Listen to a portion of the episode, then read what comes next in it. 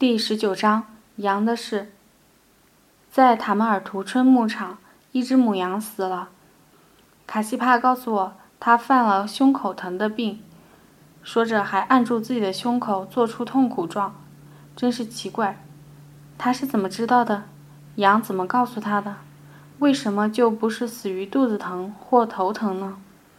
而失去母亲的小羊刚出生没多久，又小又弱。卡西把它从羊羔群里逮出来，单独养进了毡房。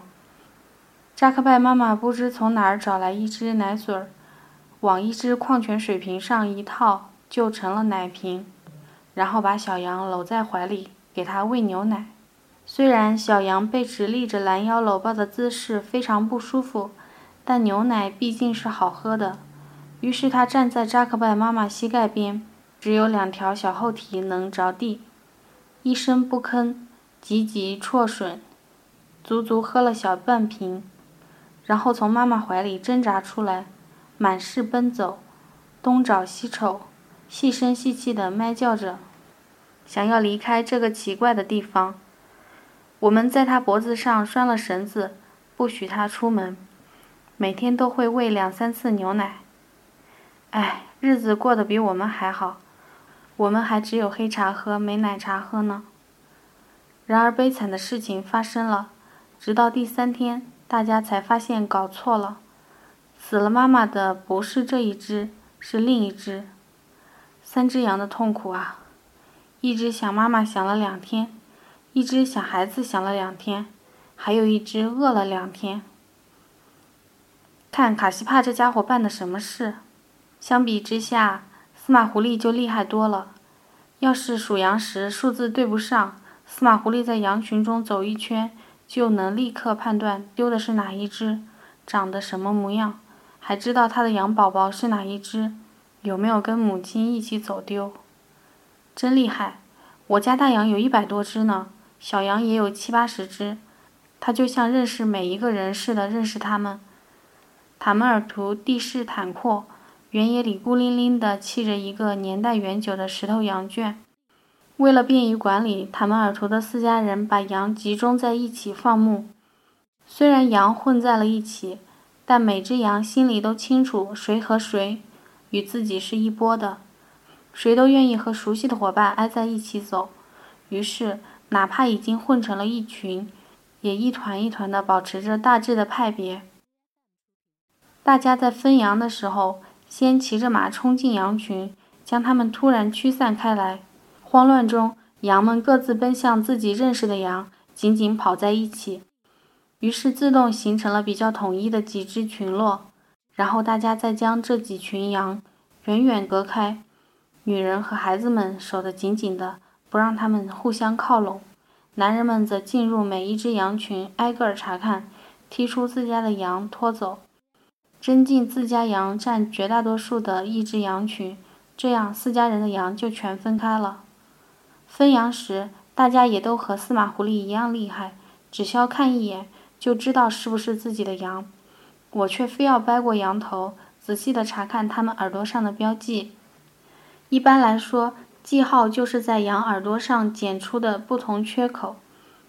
大约规定记号时，大家都坐到一起商量过的。所以家家户户的记号各不相同，但有的人家羊少，多人代牧，没有属于自己家的特定记号，就在羊身上涂抹大片的鲜艳染料来辨识。有的通通往羊脖子上抹一整圈桃红色，像统一佩戴了围脖；有的抹成红脸蛋，脚上还扎着大红花，秧歌队似的。最倒霉的是一些雪白的山羊。人家长得那么白，却偏要给他背上抹一大片黑。不过大多只是注射疫苗的标记。后来在不看记号的情况下，我也能认下好几只羊了，因为我亲眼目睹过这几只羊的出生。我喜爱过它们初临世间的模样。在最初的时候，它们一个一个是与众不同的。然而等它们渐渐长成平凡的大羊模样后，我仍然也能一眼把他们认出来，因为我缓慢耐心地目睹了他们的成长过程。伴随这个词，总是意味着世间最不易、也最深厚的情愫。一切令人记忆深刻的事物，往往都与伴随有关。在这个大家族里，对于年轻人，大家平日里都以小名昵呼之。有趣的是，所有人的小名都与牲畜有关。比方说，海拉提的小名马勒哈是出栏的羔羊的意思。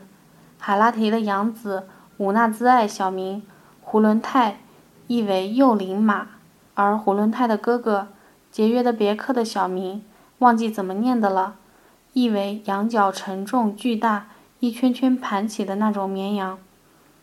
这就是伴随。我们伴随了羊的成长，羊也伴随了我们的生活。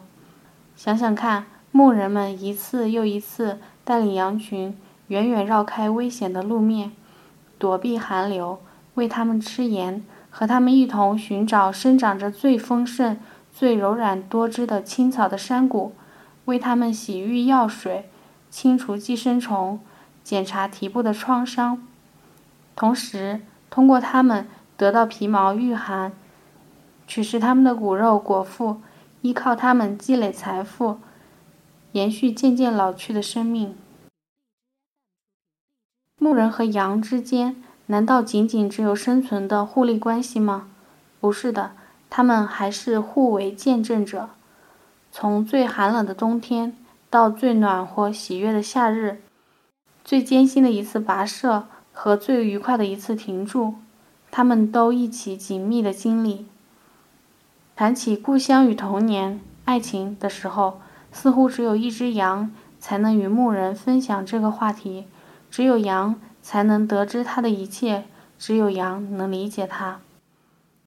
而一只羊在它的诞生之初，总是得到牧人们真心的、无关利益的喜爱。他们的纯洁可爱，也是人们生命的供养之一啊。羊羔新鲜蓬勃的生之喜悦，总是浓年温柔地安慰着所有受苦的寂寞的心。这艰辛的生活，这沉重的命运。因此，在宰杀他们、亲手停止他们的生命时，人们才会那样郑重。他们总是以信仰为誓，深沉地去证明他们的纯洁，直到他们的骨肉上了餐桌，也要遵循仪式。庄严的去食用，然而又因为这一切依从是命运的事，大家又那么坦然平静。失去母羊的幼小羊羔，它的命运则会稍稍孤独一些。在冒雨迁徙的路途中，那么冷，驼队默默行进，它被一块湿漉漉的旧外套包裹着，绑在骆驼身上，小脑袋淋在雨里。一动不动。一到达临时驻地，扎克拜妈妈赶紧先把它解下来，又找出他的奶瓶喂它。但他呆呆站在那里，一口也不吃。我摸一摸他的身体，潮乎乎的，抖个不停。我怕他会死去。但那时大家都在受苦，斑斑又冷又饿，一整天没有进食了，毛茸茸的身子湿得透透的。小牛们被系在空旷风大的山坡湿地中过夜，满地冰霜。我们的被褥、衣物也通通打湿了，身上也一直湿到了最贴身的衣物。不知如何挨过即将到来的寒冷长夜，而长夜来临之前，天空又下起了雪。像我这样懦弱的人，总是不停地担忧这担忧那的人，过得好辛苦啊！这也是我的命运。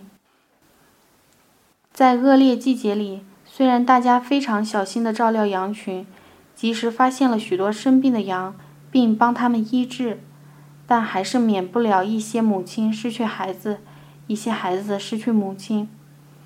当羊群回来，又少了一只大羊的时候，扎克拜妈妈就牵着他的羊宝宝四处寻找。旷野中，小羊凄惨悠长的咩叫。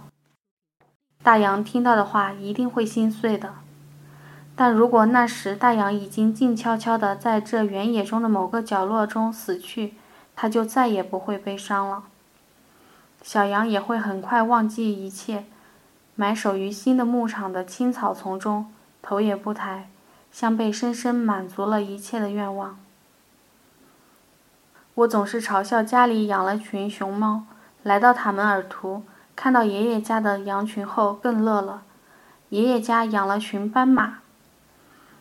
我家黑白花羊的纹路是团状的，而爷爷家的是条状的。我在斑马群中找了半天，总算发现一只毛色单纯的漆黑小羊，但仔细一看，很是惊吓。那小羊是畸形的，腰部严重扭曲，脊椎呈 S 形，走起路来一瘸一拐，跟爬行一样困难。但它仍努力地跟着羊妈妈走在大队伍中。生怕跑散了。难道羊也会得小儿麻痹症？真可怜。卡西说他一生下来就是那样的。他吮妈妈奶的时候比其他小羊吃力多了，因为不好跪下去。但却和其他小羊一样聪明。若奶水没了，就含着奶头，用小脑袋使劲的顶，把奶水撞出来后，再继续吮。一天赶完羊后。我们拍打着身上的尘土往家走，经过大羊群时，扎克拜妈妈突然说：“看，耳朵没有。”我顺着他指的地方一看，果然有一只羊没有耳朵，秃脑袋一个，大吃一惊，连忙问：“怎么回事？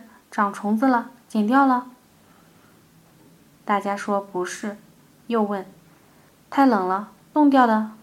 大家都笑了。说又不是酒鬼。卡西想告诉我他是天生没耳朵的，却不会说“天生”这个词。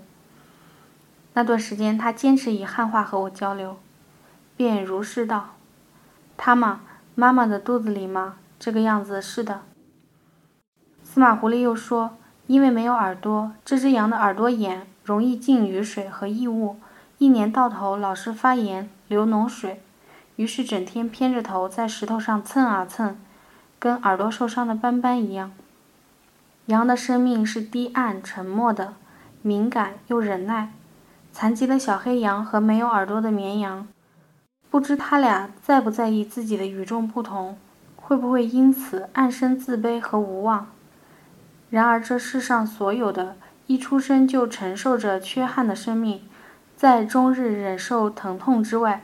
同样也需要体会完整的成长过程，同样需要领略幸福，同样的在每一天都会心怀希望，跟着大家四处跋涉，寻找青草，急切的争吃盐粒。更多的，他们总是一次又一次忘记自己的病痛，忘了自己更容易死去。因此，羊的生命又是纯洁坚强的。嗯，仔细观察的话。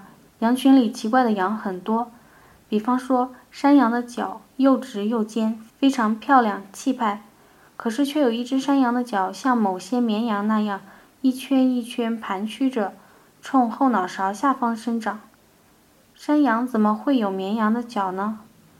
我初步认定它是混血儿。还有一只山羊也与众不同，两只脚交叉着呈 X 形长着。难道小时候和高手顶架顶歪了？卡西说：“这也是天生的。”我们还有一只羊，一只脚朝前长，一只脚朝后长，大约也是天生的。